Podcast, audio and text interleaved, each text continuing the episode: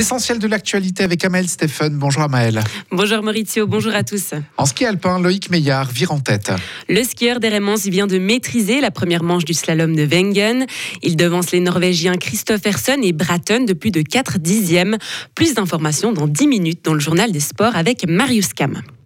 Toujours en sport, Fribourg-Gotteron s'est incliné hier soir 4 à 3 face à Rapperswil et c'est au tir au but que les Dragons ont perdu. Les Fribourgeois conservent leur cinquième place au classement de National League tandis que Rapperswil grimpe à la troisième marche du podium. Le prochain match se déroulera à la BCF Arena contre le HCBN. Un avion transportant 72 personnes vient de s'écraser au Népal. L'avion en provenance de la capitale népalaise s'est écrasé près de l'ancien aéroport de Pokhara, au centre du Népal, où il devait atterrir. L'engin était en feu et les sauveteurs tentaient de l'éteindre. Au moins 67 personnes sont mortes dans l'accident, mais il y a eu quelques survivants envoyés directement à l'hôpital.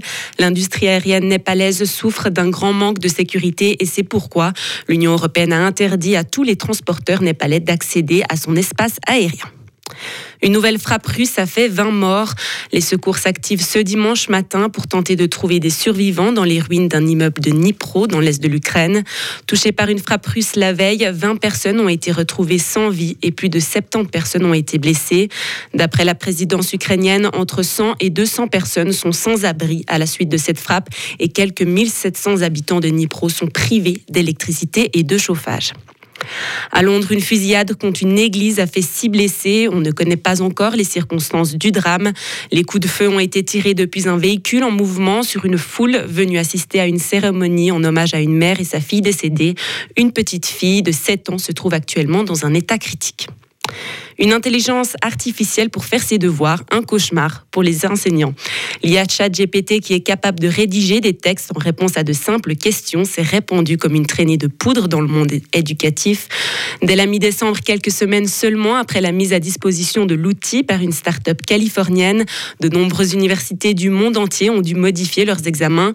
Une intelligence artificielle qui pousse les enseignants à s'interroger sur l'opportunité de l'interdire ou de la mettre à profit. Retour en Suisse avec les victimes de violences domestiques qui demandent plus de ressources. Une grande partie des 23 maisons d'accueil pour femmes en Suisse et au Liechtenstein sont pleines.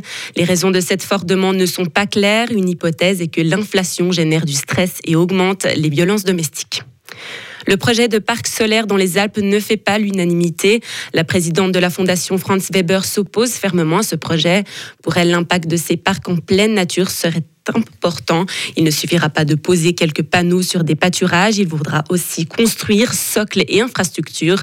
Elle a donc proposé une solution, commencer par faire des économies d'énergie et par couvrir de panneaux photovoltaïques sur le bâti existant. Et pour terminer, le CHUV étudie l'effet des poupées thérapeutiques. Le traitement des démences chez les personnes âgées au sein de l'hôpital lausannois passe désormais par l'utilisation de poupées. Elles ont été créées dans les années 90 en Suède pour les enfants atteints d'autisme avant d'apparaître dans les maisons de retraite. Cette thérapie avec une poupée est destinée particulièrement aux personnes atteintes de troubles cognitifs comme la maladie d'Alzheimer. Cela permet d'apaiser les patients sans recourir à des médicaments. Retrouvez toute l'info sur frappe et frappe.ca